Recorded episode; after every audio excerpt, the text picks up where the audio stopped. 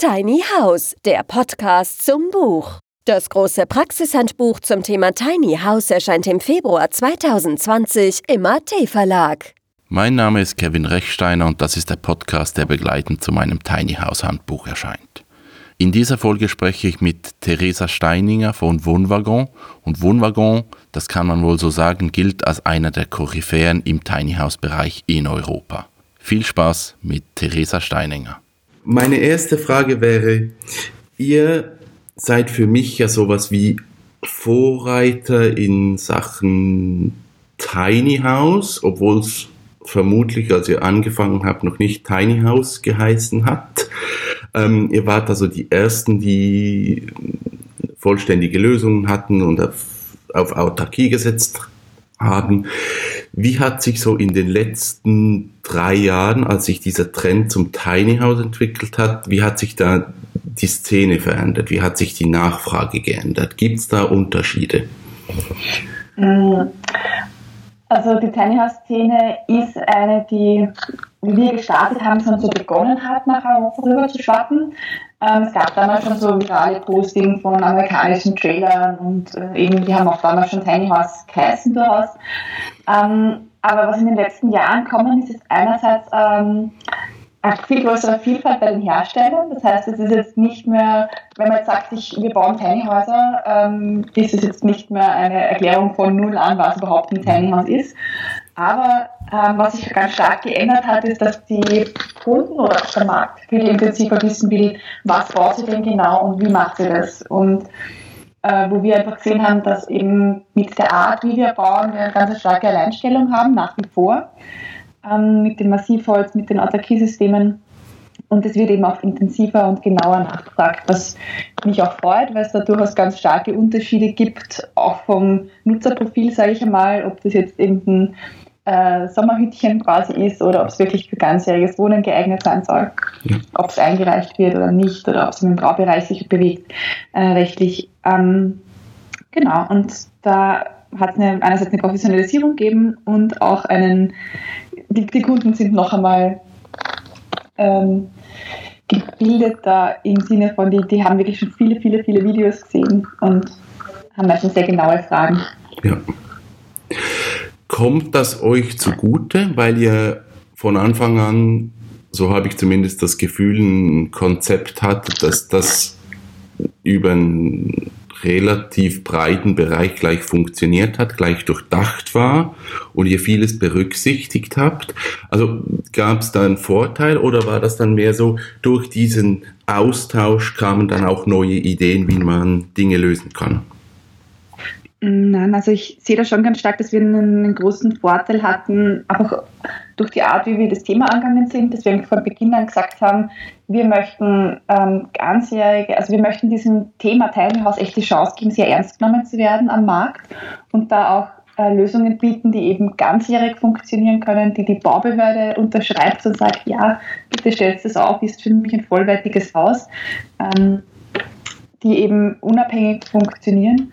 Und äh, das ist nach wie vor so, dass wir da, weil wir so früh dran waren, auch einen ganz starken Technologievorsprung haben äh, anderen Herstellern gegenüber. Und wir haben halt von Beginn an auch darauf gesetzt, dass wir gesagt haben, wir hätten gern Profis aus allen Gewerken bei uns im Team. Und da haben wir, also wir haben halt jetzt Installateur und Elektriker und Zimmer und Tischler und Innenausbauer und können da wirklich aus einer Hand tolle, innovative Lösungen anbieten was jetzt für einen kleinen Zimmereibetrieb einfach schwieriger ist, weil der halt einfach nur das, das, das Know-how im Holzbereich hat. Ja. Und, ja. Ähm, ihr, äh, du sagst, ihr habt da einen Know-how-Vorsprung. Gleichzeitig seid ihr aber sehr offen mit Wissen verteilen. So habe ich zumindest das Gefühl. Also man kann im, im Online-Job schauen, was ihr einsetzt, was ihr für Lösungen habt. Ähm, ist es nicht ein Problem, dass ihr euch da irgendwie auch selber konkurriert, weil immer mehr Leute selber bauen möchten? Mhm. Ich glaube nicht. Also ähm, auch was, was von Beginn an Teil der Firmenphilosophie war, Open Source zu denken, bei gerade bei diesem Thema nachhaltiges Bauen, Autarkie und so weiter, hilft es uns nichts, wenn diese Lösungen im, im stillen Kämmerchen quasi bleiben und nur einer elitären Zielgruppe, dann, die gerne bei uns äh, einen Wohnwagen kaufen möchte, äh, zur Verfügung stehen, ähm, sondern das darf ruhig auch in andere Projekte und andere Konzepte mit rein. Und darum war für uns eigentlich von Anfang an wichtig, dass wir das Open Source denken, dass wir das Wissen weitergeben, dass wir auch, dass wir selber Bauer sozusagen, also das ist das, womit wir am offensten sind, sind auch unsere Fehler. Ähm, wir haben wirklich, wirklich viel falsch gemacht die letzten sechs Jahre und daraus sehr, sehr viel gelernt. Und ähm, das weitergeben zu dürfen, bewahrt halt hoffentlich die nächsten äh, Bauer davor, äh, selber Bauer oder äh, Konstrukteure davor, sich irgendwas hinzubauen, was dann vielleicht in ein paar Jahren kaputt ist. Und nachdem das so ein, Trend, ein, ein trendiger Bereich ist, sag ich mal, wo ganz viel Euphorie ist, ist ja leider auch ein bisschen ähm, anfällig dafür, dass Leute sehr naiv ans Bauen rangehen. Also mit wenig Hintergrund, mit wenig Fachwissen, mit, ah, ich probiere das mal. Was ich auf der einen Seite super finde, weil es sehr ermächtigend ist, weil viele Leute plötzlich wirklich die Säge und Nagelschraube in die Hand nehmen, die das sonst nie gemacht hätten. Aber auf der anderen Seite entstehen dadurch baulich, auch von der fachlichen Seite teilweise Probleme, ähm, was Wärmebrücken betrifft, was zum Beispiel Metallwinkel in einer Holzkonstruktion betrifft, wo halt dann Kondenswasser entsteht und wo die Wand wegfallen kann, wenn ich das halt falsch äh, aufbaue. Ähm, ja, wo Kondenswasserbildungen nicht bedacht sind, wo ähm, Fenstereinbauten nicht ordentlich gemacht werden. Mm, und wenn ich eben solche baulichen Probleme in der Konstruktion habe, ist es sehr, sehr schwer, dass dieses Haus dann wirklich länger als fünf Jahre hält.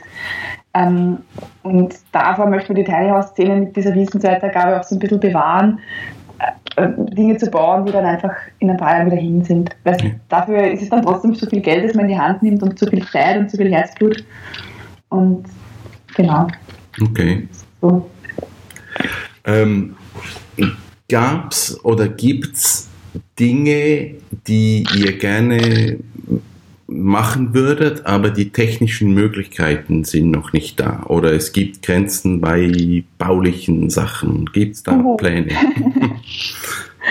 ähm, puh, also was ich genial fände, wäre, wenn kleinformatige, günstige Wasserstoffspeicher gäbe, mit denen man äh, die Sommerüberschüsse ganz problemlos in den Winter transferieren kann.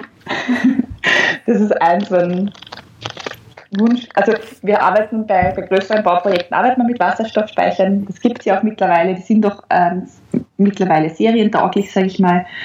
Ähm, und so, dass man die halt, äh, eben auch sehr gut verwenden kann.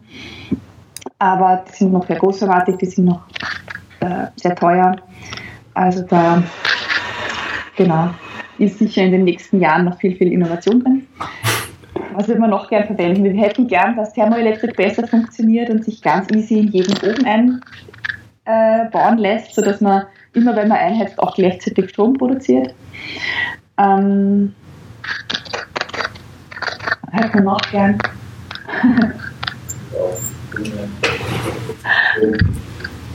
ja.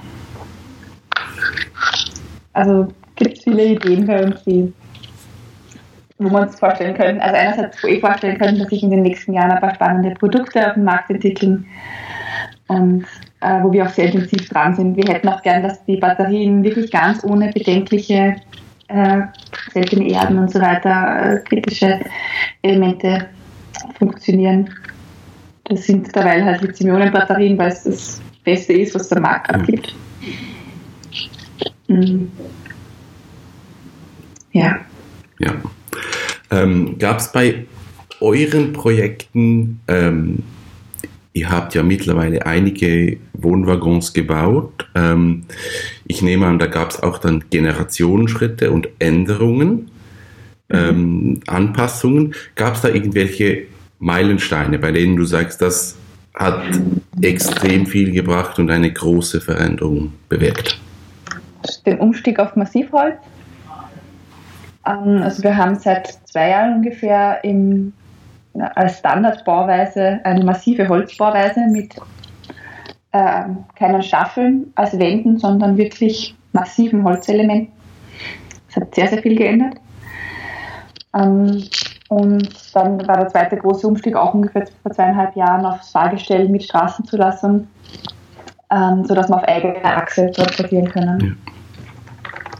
Also die größten Meilensteine. Ansonsten halt viele kleine Änderungen an der Haustechnik, ähm, immer wieder kleine Verbesserungen. Ja. Ähm, wenn ihr andere Hersteller oder andere Häuser, Tiny Houses anschaut, sowohl selbst gebaut als auch äh, Produktionen, wie, wie geht ihr damit um? Wie geht ihr mit den Mitbewerbern um? Wie geht ihr mit, mit den Gesprächen um. Ich merke oft, dass gerade in Foren man kann es nie richtig machen und es ist entweder schlecht oder zu teuer oder was immer. Da, da wird sehr viel gesprochen. Wie geht ihr mit dem um? Mm. Also mit die eine Frage ist ja sozusagen, wie gehen wir mit den Mitbewerbern um? Äh, grundsätzlich mit der Philosophie Kooperation statt Konkurrenz. Äh, schauen wir, was wir voneinander lernen können, schauen wir, was man vielleicht gemeinsam machen kann.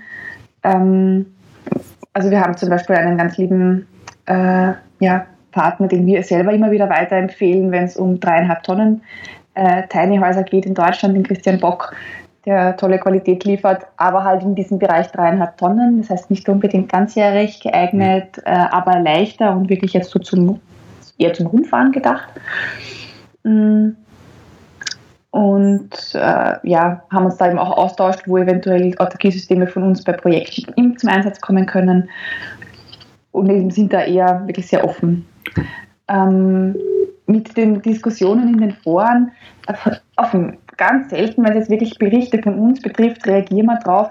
Ansonsten finde ich es ein bisschen müßig, weil das einfach, also erstens mal so schnelldrehend ist und so viel Unfug da erzählt wird, vor allem was das baurechtliche Thema und so weiter betrifft. Also wir schauen eher, dass unsere Internetseite mit den Infos, die wir dort haben, solide, wahre Informationen zu diesen Themen bietet. Also gerade zum Beispiel Baurecht, äh, wie ist es mit Tiny House und was gibt es für Möglichkeiten, ähm, anstatt da jetzt wirklich in jede Diskussion einzusteigen. Das wäre ein äh, ja, zeitlicher Aufwand, den man neben dem Tagesgeschäft kaum unterbringen kann. Ja. Ähm, dann die letzte Frage. Wo geht euer Weg hin? Also ich habe das Gefühl irgendwie, ihr habt mit einem Tiny House angefangen, dann Autarkie war euch wichtig, dann gab es erste Projekte mit normalen Wohnhäusern, die richtig Autarkie gehen. Ähm, wo geht's hin? Ähm, ja, also im Grunde war der Wohnwaggon für, immer, für uns immer so ein Flaggschiff, um zu zeigen, was brauchen wir in Zukunft, um das Thema Wohnen äh, nachhaltiger zu gestalten in Zukunft und auch äh, irgendwie so wieder ein gutes Leben für alle zu ermöglichen. Und unserer Meinung nach sind es vier Bausteine, die wir da brauchen, nämlich Autarkie, also geschlossene Kreisläufe oder zumindest eben die, den Hauptfokus der Energieversorgung auf erneuerbare Energie legen zu können, Naturbaustoffe, also ordentliche Materialien, Reduktion aufs Wesentliche und wieder mehr Gemeinschaft. Und das in verschiedenste Anwendungsfälle zu bringen, ist sozusagen unsere Mission für die nächsten Jahre. Jetzt gerade haben wir ein eigenes Dorfprojekt in Gutenstein gestartet, äh, eben an unserem Firmenstandort, äh, mit dem Ziel, Dorf neu zu denken und über die nächsten Jahre sehr spielerisch auszuprobieren, was braucht es da, damit Wohnen am Land wieder für junge Zielgruppe attraktiv ist, damit Arbeiten und Wohnen am Land zusammen passieren können, Mobilität verringert wird und das eben mit einem sehr, also einerseits sehr günstig umgesetzt werden kann, aber auf der anderen Seite sehr hochwertig und mit Naturbaustoffen und eben mehr, mehr Gemeinschaft. Ähm, unsere Planungsabteilung begleitet mittlerweile ganz schön viele Projekte in diese Richtung. Also abgesehen davon, dass wir es selber ausprobieren, haben wir eben auch mehrere Planungen von autarken Siedlungen, Wohnprojekten, Mehrfamilienhäusern, ähm, was uns sehr Spaß macht. Und was jetzt aus der Werkstatt das nächste ist, wo es hingeht, ist, dass wir das Thema Tiny Häuser wirklich für Familien aufmachen möchten und so kleines Wohnen für Familien mit eben gekoppelten Einheiten ähm, gerade mehrere Projekte am Start haben und da ein bisschen mit Kinderzimmer sozusagen äh, das Thema Tiny House auch aufmachen möchten. Das war Theresa Steininger. Mehr Informationen gibt es auf wohnwaggon.at. Mein Name ist Kevin Rechsteiner. Bis bald. Tiny House, der Podcast zum Buch. Das große Praxishandbuch zum Thema Tiny House erscheint im Februar 2020 im AT Verlag.